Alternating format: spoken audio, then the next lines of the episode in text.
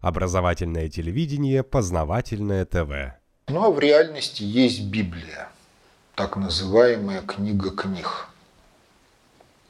Культовые произведения, на основе которой сложилась культура европейской и американской цивилизации, отчасти современная русская культура.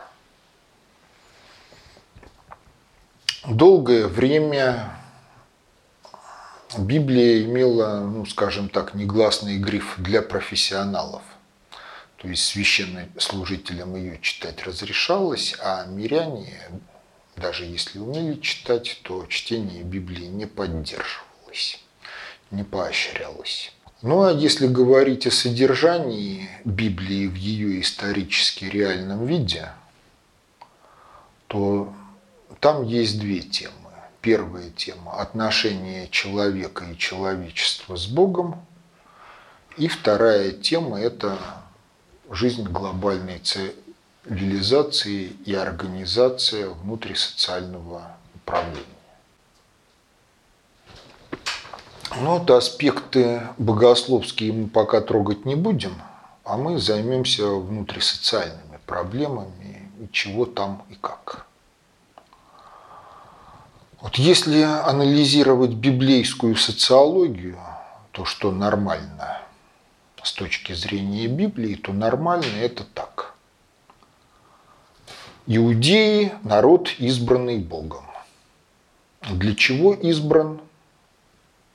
В Библии особо так прямо не говорится. Ну а все остальные – это какие-то другие народы.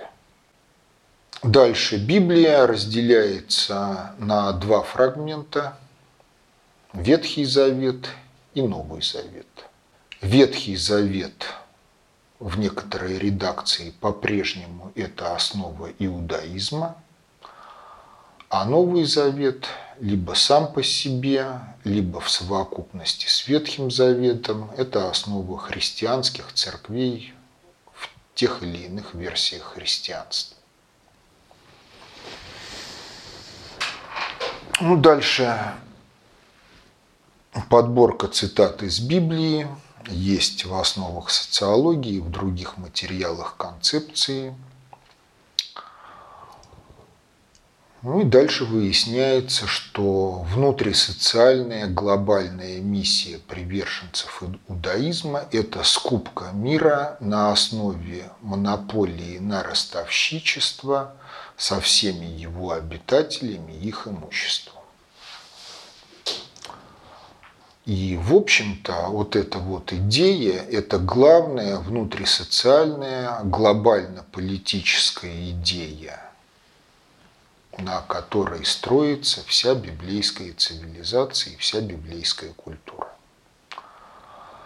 Если анализировать дальше, то получается так, что практически на каждый тезис иудаизма есть ответный тезис христианства. Причем взаимоотношения этих тезисов – это взаимоотношения господина и раба который должен безропотно подчиняться господину.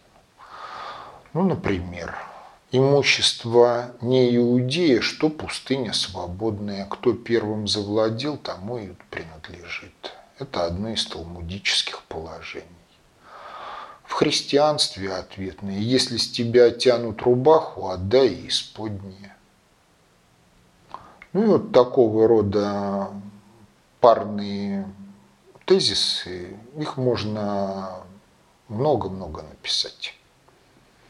Все будет цитатно строго, документально подтверждено. Но, тем не менее, для большинства населения, которое не считает нужным ознакомиться с содержанием книги и осмыслить его по отношению к своей собственной жизни, это все не актуально. Но реальность такова, что это программа осуществления глобализации,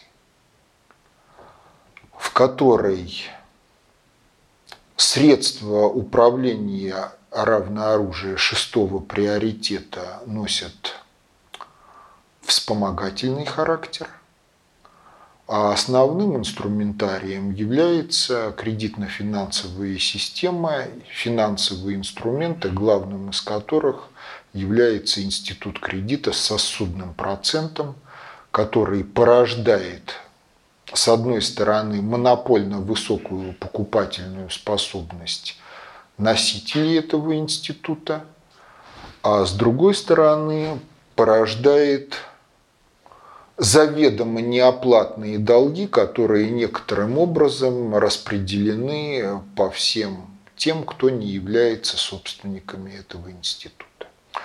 Причем я подчеркиваю, что речь идет об институте кредита в целом, а не о том или другом банке.